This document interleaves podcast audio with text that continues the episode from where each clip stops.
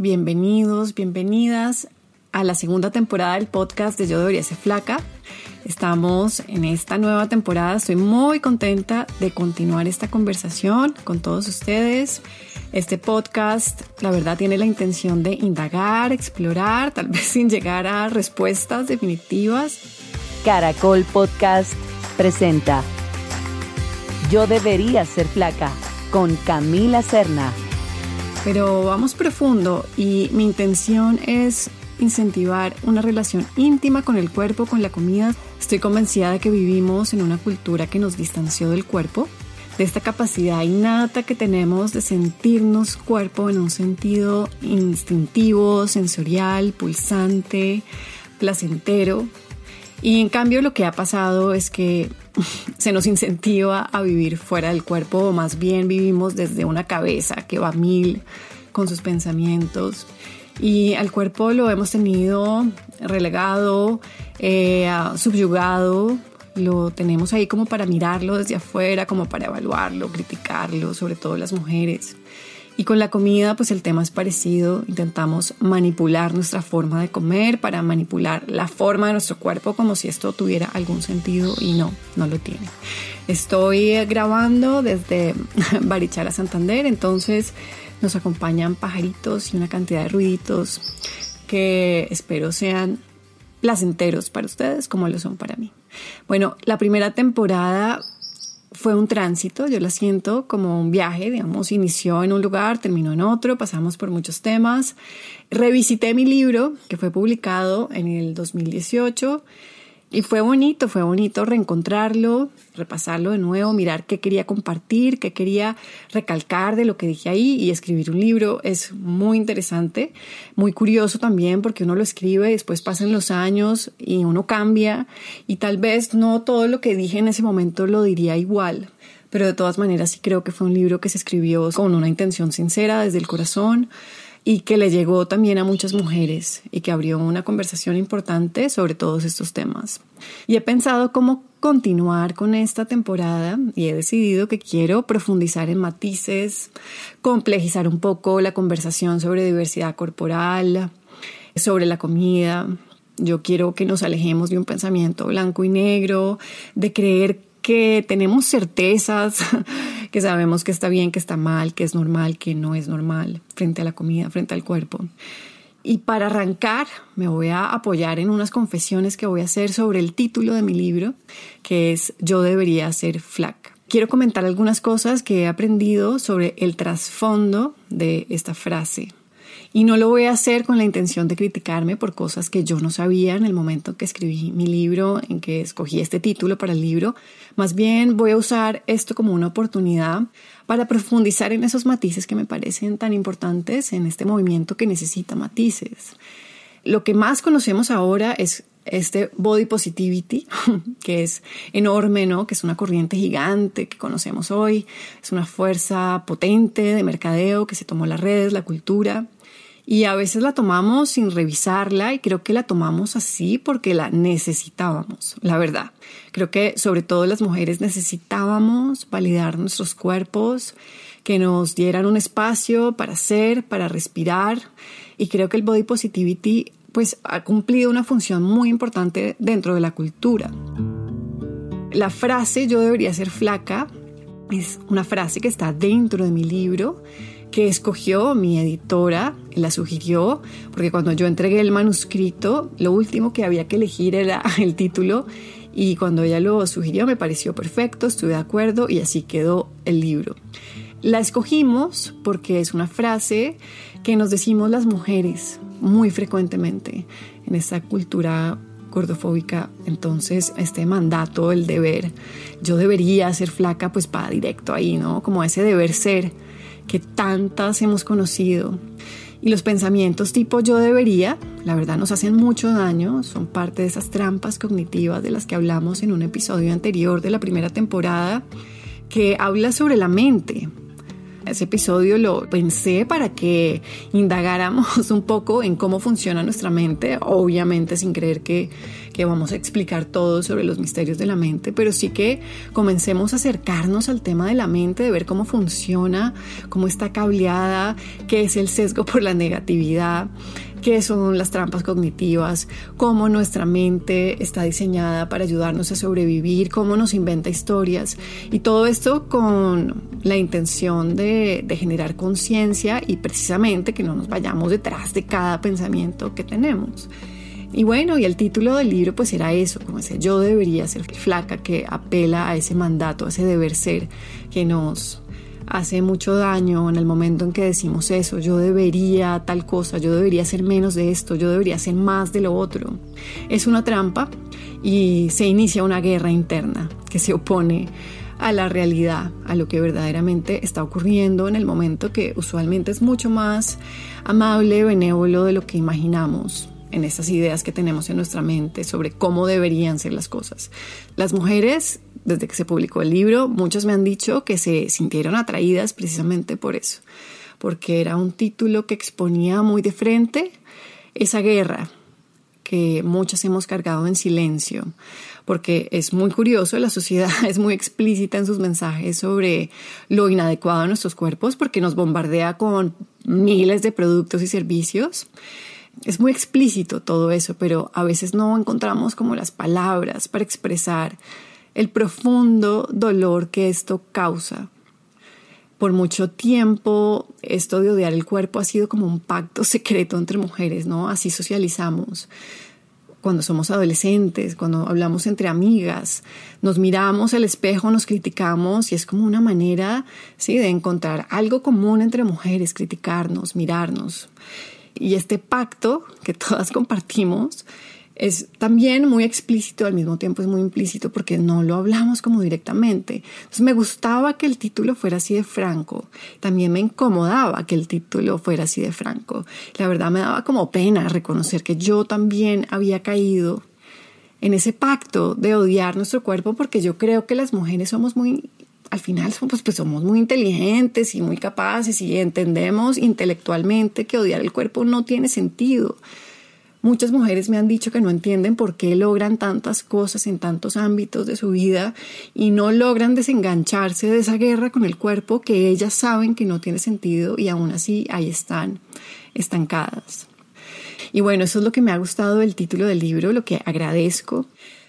También quiero entrar en lo que he venido aprendiendo sobre el trasfondo de esta frase y es que si una persona delgada cree que debería ser flaca, está hablando de su miedo a engordar y esto va a ser mucho más claro para ustedes en una entrevista magnífica que tengo preparada para más adelante con una invitada increíble que les voy a presentar y, y, ella nos va a hablar de esta distinción y por qué es importante.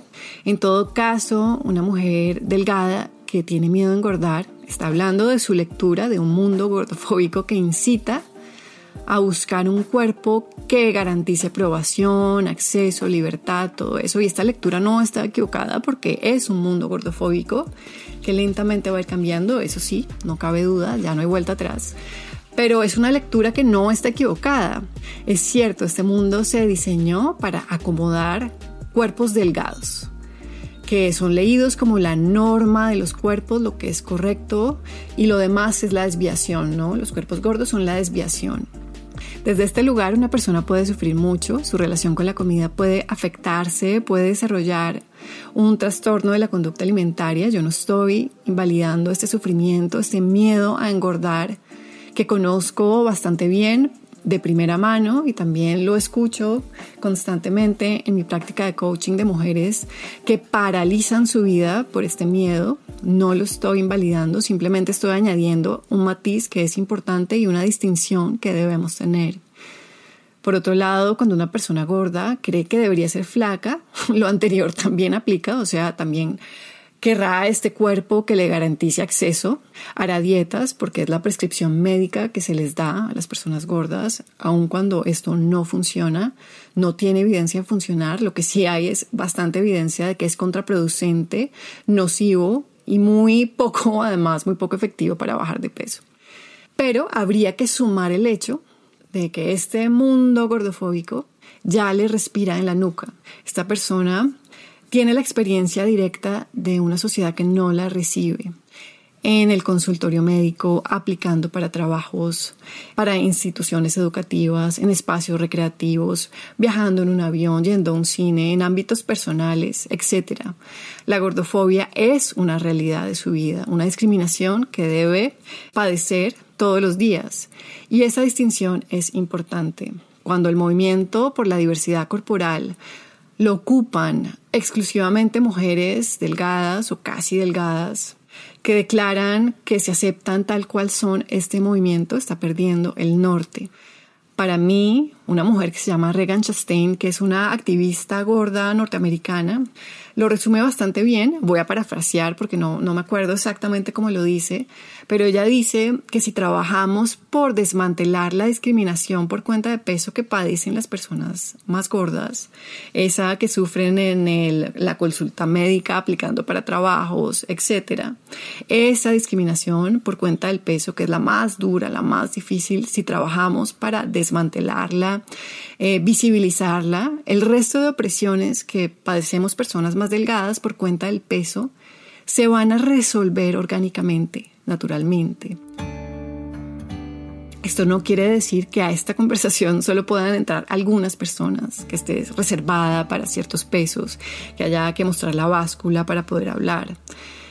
Esto del cuerpo nos compete a todos, sin embargo, si queremos movimientos justos, efectivos por la diversidad corporal, debemos entender dónde están las raíces del problema, dónde está la base. Y el problema no está en la mujer blanca, casi normativa, en esta influencer que se ha tomado las redes, que se dobla que se pliega para que le salga un mínimo rollito en el lado y que ella pueda decir que se acepta tal cual es, porque ahí no está el problema. No estoy de nuevo invalidando la subjetividad de esta persona, simplemente estoy diciendo que no se puede centrar ahí el movimiento.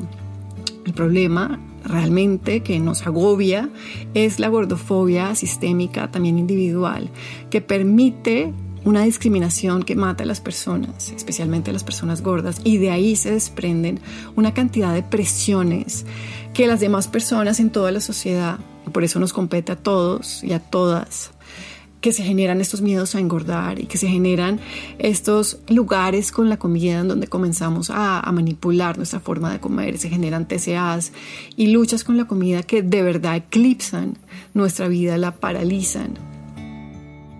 De nuevo, yo creo que el movimiento, y lo voy a decir varias veces, por la diversidad corporal, debe cobijar a todas las mujeres. A cada una de nosotras que necesite esta reafirmación de que su cuerpo vale, sin embargo, debemos ser cuidadosas en cómo hacemos nuestro activismo y no para ser policías de qué está haciendo la colega, no es una actitud policiva, eso a mí no me interesa, no me interesa la cultura de la cancelación, no me interesa ir detrás de la gente a ver cómo lo está haciendo, si lo está haciendo mal o lo está haciendo bien, si usó la palabra que es o no, sino para tejer un movimiento consciente que de verdad nos ayude a todos y a todas, a los niños y a las niñas, a todas las personas. Y esto no va a ocurrir en la medida en que el movimiento se centralice solamente en la experiencia de mujeres casi normativas que experimentan un miedo a engordar.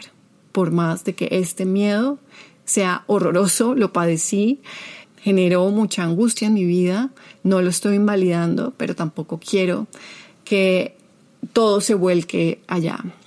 Creo que un movimiento responsable debe entender dónde se encuentran las raíces del problema. En todo caso, cuando escribí mi libro, pues mi comprensión de este activismo no estaba donde está ahora. Eso está bien, los movimientos de justicia social como este por la diversidad corporal no están escritos en piedra, no están terminados, son una conversación que se gesta en el tiempo, que se va complejizando, eh, que va añadiendo matices y creo que esa es la gracia, ¿no? No, no creamos que hemos terminado, que una persona o una corriente tiene la verdad absoluta. Creo que todo va sumando, va sumando el body positivity, después va sumando el body neutrality, va sumando después las conversaciones sobre el body justice, que es la justicia, y todo va generando como una conversación más robusta que nos beneficie a todos. Bueno, te quiero invitar, si te gusta este podcast, que te suscribas, que te lleguen las notificaciones cuando se sube un nuevo episodio, también que lo compartas con las personas que crees que les puede interesar estos temas. Te invito también a que revises la primera temporada si no la has visto. Hay muchos temas en esa primera temporada que vamos a seguir profundizando en ellos. Esto es una conversación larga de nuevo. Me encanta estar acá con ustedes. Y bueno, nos veremos en el próximo capítulo de este podcast que sigue la conversación profunda sobre el cuerpo y la comida. Bueno, un abrazo. Chao.